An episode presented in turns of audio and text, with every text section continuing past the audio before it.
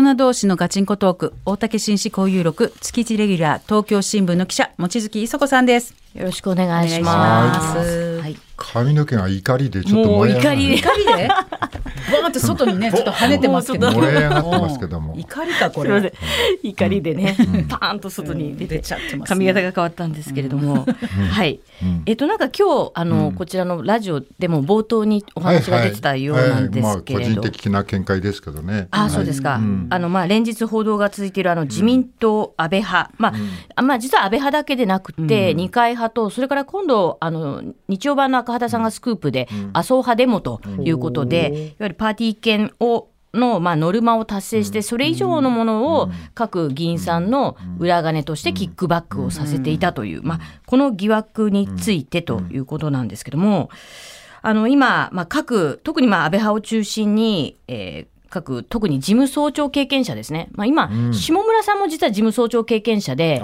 なんですけど、全く表には出てきてなくて、雲隠れしてるのか、まあ、記者を煙に巻いてるのかわからないんですけども、はい。例えばまあ西村さんとか、今の事務総長である高木さんなんかは、一応ですね、えー自分のまあぶら下がりの会見の場で、えーまあ、高木さんの場合は会計担当に任せていたと、まあ、適切にこう今、慎重に捜査あの調査をしており、まあ、対応していくという言い方をしていて、西村さんも当初は、まあ、あの明言ははっきりしてなかったんですけれど、まあ、会計担当に確認したが、えー適切に会計上は、政治資金上は処理をしていたという報告を受けていると。まあ、どちらもちょっと気になるのは、あの自分は、まあ、タッチしてなくて会計や、まあ、政治資金担当者から聞いたらこう言ってるという。まあ、よくあの、まあ、事件化していくときにあるあるの、え自分は知らなかったと、秘書がやってたと、まあ、安倍さんが、でも派閥の長事務総長でしょ？そうなんですね。派閥の事務総長がはい。知らないわけはないだろわけがない。どう考えたって。そうですね。いやだからそういうのさ、そこら辺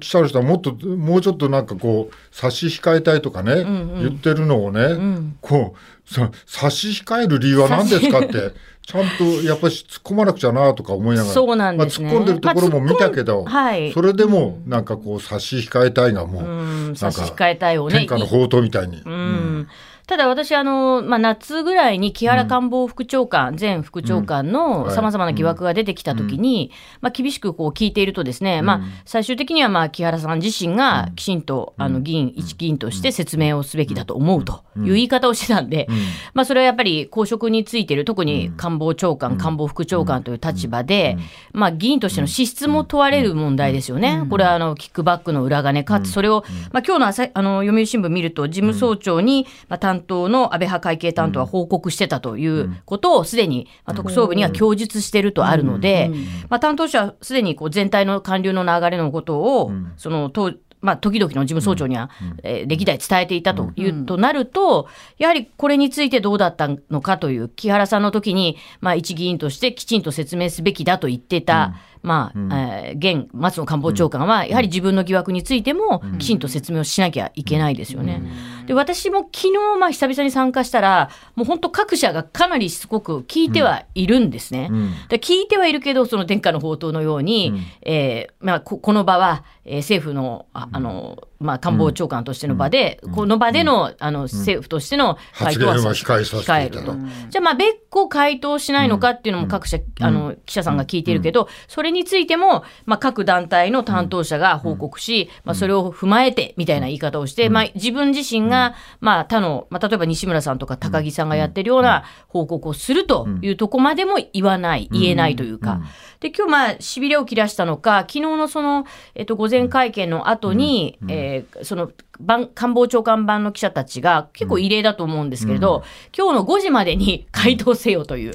いうような要求を紙で、あの文書で突きつけたということなので、まあ今日その、えー5時まで、夕方の5時までにその回答がどういう形で来るかってことも注目なんですけど、まあ、先ほどちょっと調べてもらったら、あの、会期末が13日ということで、はいまあ約あと5日後なんですよね。そうですね。で、まあ、報道ベースで言う言うと、まあ、ひ担当秘書なんかは調べられているということですけども、議員個人の聴取はおそらく、えー閉会後だろうというふうに指摘されているので、まあ、遅かれ早かれ5日後には、まあ、各議員、まあ、そこに、そのまさに官房長官である松野さんが入ってくるかってことも、まあ、非常に注目されるところなんですけど、そこの5日後以降のまあ動きまでは、まあ、もしかしたら、えー政府の立場としてのコメントは控えるを、まあ、言い続けるのかなって残り5日とですね。残り5 6日後ですね。そうですね。残り5日で。で大体1日2回なので、まあ、10回は俺これでいくぞと思ってるのかか もしれませんね。あのーあれでしょ？これ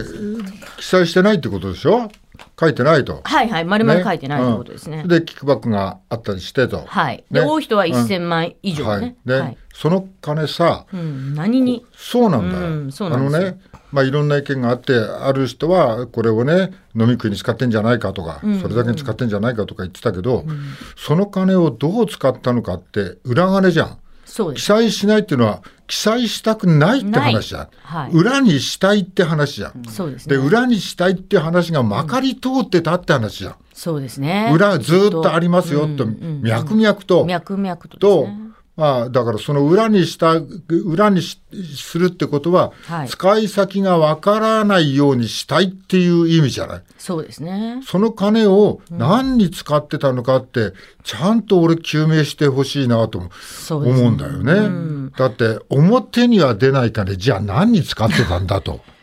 確かに。だから、あの、一番最大派閥でありながら、100人を超える最大派閥でありながら、ん。一応6派閥の中で、下から2番目のパーティー券収入だったんですね。まあ、1億にいかない9000万円だったってことで、で実態としてはおそらく、こう、今、一番、えー派閥の中でパーティー券収入を得たところでも、岸田さん、岸田派や茂木派の1.8億円って約安倍派の倍なんですね。でも実態としてはもしかしたらこれがひっくり返るような数値となるかもしれなくてなぜそういう裏金を安倍派は使ってるのか、ではいはい。そもそもその政党交付金、今、まあ、自民党が最大、一番、あの他の党よりも得られてますけど、これ、えっと、22年分で、2022年分で159億円受けてるわけですね。はい。うん。そうだね。で本当は政党交付金を受けたら、企業献金はやめますという。いう前提のもとで政党交付金を入れるということを決めたんですけど、いまだに結局、企業からの献金24億5000万円、これを政党交付金と同じくあの得てるというのが自民党なので、各企業がね、そうですね。大手の企業が献金してるっていう話だよね。そうですね。で、これもあの、経団連会長が、えー何が問題かって言ってるんですけど、やはりその大企業に寄りすぎてるんではないかと。結果としてやっぱり多くの国民がやっぱり今すごく疲弊しているという意味で、あの、経団連会長のコメントにも反発が出たということありましたけど、で、さらにそこに加えた形で、まあ、派閥のパーティー券収入というのがあって、これ実質的にあの、一部の有識者のお話なんかを聞くと、過去よりもそのパーティー券の売りさばきの枚数がまあ倍増しているという話があって、で、実態としてそれがまあ一部そのキックバックの完全裏金としたら、何に、何のためにそれをそんなに使ってるのか、これはあの、会計担当者の責任だけに着せる、あの、着せるものにできるのか、まあ、まあ、使い、使う方はやっぱり議員個人の活動として、その裏金のキックバック本を何らかの形で使ってると思われるので、まあ、かなり、あの、厳しい、これ、聴取ということが、まあ、今後想定されるのかなと思うんですよね。金かかる金かかるってみんな言うじゃん。はい。はいイギリスの国会議員ですよ、1200万しか使ってないわけで、全部明細出してるからね。あ、1200万。1200万給で給料与がですね。あ、給与が給料の明細が国民にガラス張りになるわけよ。ね、金かかる金かかるってさ、だ秘書10人いるとそうですね。言ってるけど、ね、このネットの時代にね、この検索な自由な時代にね、何でもさ、俺だってここでさ、何かし知りたかったら、パッてこれ叩きゃさ、すごい資料がたくさん出てくるわけじゃ。そうんですね。秘書10人何してんだと。ね、うん。どういう秘書なんだと。うん。いや、それはね、まあ、優秀な秘書さんもいらっしゃると思いますけども、でしかもそこに金かかるからっていうのがね、どうも腑に落ちないんだよ、ああ。俺は。確かに、そのひ秘書給与に使ってたっていうのは、ざあのえー、と昨年の12月21日に園浦さんという、まあ、麻生派にいて、麻生さんの右腕と言われた方が、この方も政治資金パーティーの収入を4000万ほど少なく収支報告に記載してたということで、あの略式起訴されて、まあ、早々認めたので、それでも公民権えー停止で3年間とはい。いうことで立候補できない。すでに彼のいたあ区からは別の方がもう当選してるんですけれども、まあそうまあ、厳しく考えれば全く同じような状況に、まあ、1000万以上、まあ、なんいくら以上の方をね、特捜としてターゲットにしていくかっていうのは、まあ多分全員が全員やるわわけじゃないとは思うんですが、まあ少なくとも1000万以上の方たちを対象とすると、同じく略式起訴や公民権停止ということも考えられうるということにはなるん。ですよね。番組の冒頭で言ったのはね、裏金作って何すん。だと。ね。で金渡すのかと、うん。まあ、そういうことがずっとね上から下まで続いてたらはい、渡された方はどうなるって、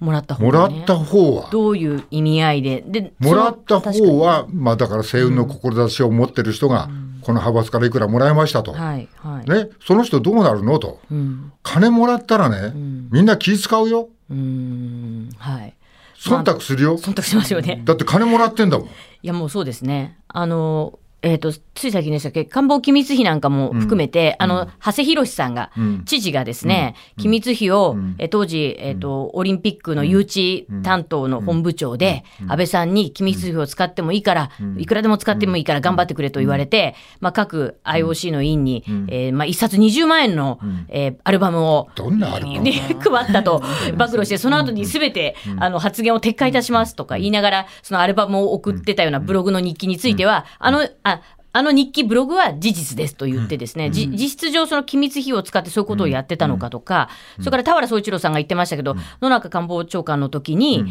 まあびっくりしましたけど1000万円の機密費みたいなのを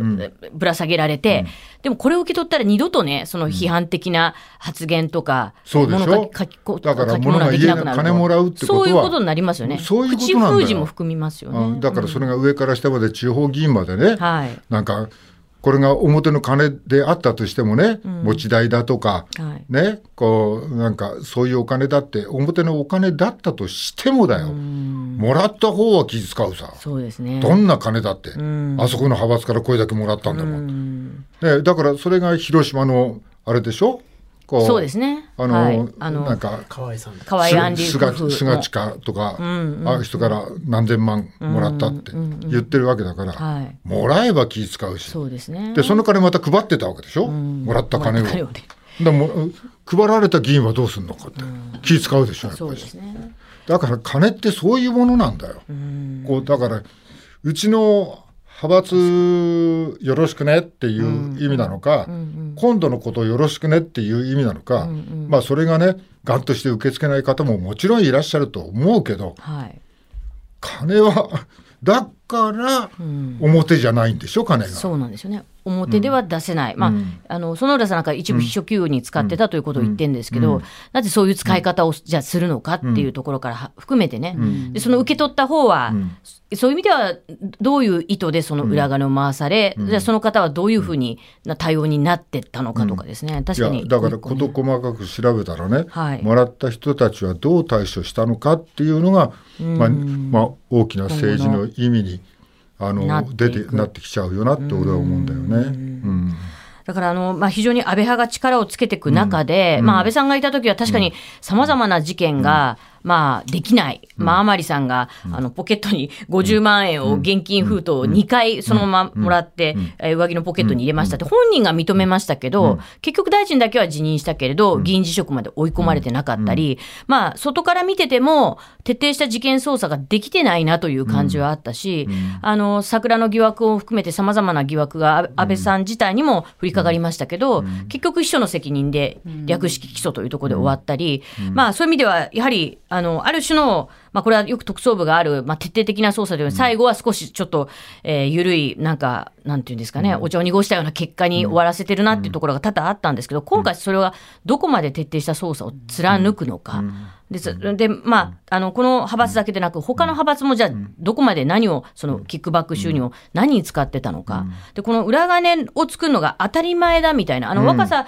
勝、あの、前、えー議員にね、えー弁護、今、弁護士ですけど、元検事で前議員ですよね、自民党議員に言わせると、もうパーティー券収入っていうのは基本的にそういう裏金作りのための、まあ、パーティーだみたいなことは、普通の議員の認識としては当たり前だと。まあ、2万大体、まあ、1パーティー大体2万円、自民党の場合は2万円ですけど、確かにあの、聞いてると参加した人に聞くと、もうビ瓶ビールいくつかと乾き物がずらっと並んで、とても2万円は出したようなものではないので、まあ、それは結果としては、まあ、ほとんどパーティーに来ない人もね、企業の人たくさんいらっしゃいますし。パーティーで2万円出して、瓶ビール1本瓶ビールと乾き物とね、乾き物だったら、それぼったくりパーティーだよリボンパーティーです。利益率90%、まあそうですね。利益率90%のパーティーなんか業界のどこにもない。よ、そうですね。政治家だけだよ、政治家だけでしょうね。はい、あの桜田担当、五輪担当、元五輪担当は二階派を辞めて、300枚のノルマがきつかったっていう本音を漏らして辞めてったってこともありますから、まあ、人気の議員は逆に言うと、まあ、ノルマを大幅に上回る収入が出て、それはでもすべて彼らのね、キックバックで使われてたとすると、じゃあ、何に使われてたのかね。それのお金の稼ぎ方が、はい。その政党の中でね、ん。そその後ね、うん。例えば、まあ、わかんないけど比例代表の名簿とかいろんなのあるじゃない、あはいそれ役職とか、そういうことにも影響するのだってそれ。は売り上げのいい人はさ、ね。うん。普通のだってねあ使い方がね。の、販売員だってノルマの売り上げのいい人は、やっぱり出世するじゃない。そうですね、結果としてそうですね。お時間来てしまいました。はい、はい、えー、月一レギュラー東京新聞の望月磯子さんでした。ありがとうございました。はい。ありがとうございました。ありがとうございました。明日は経済学者の金子勝さんです。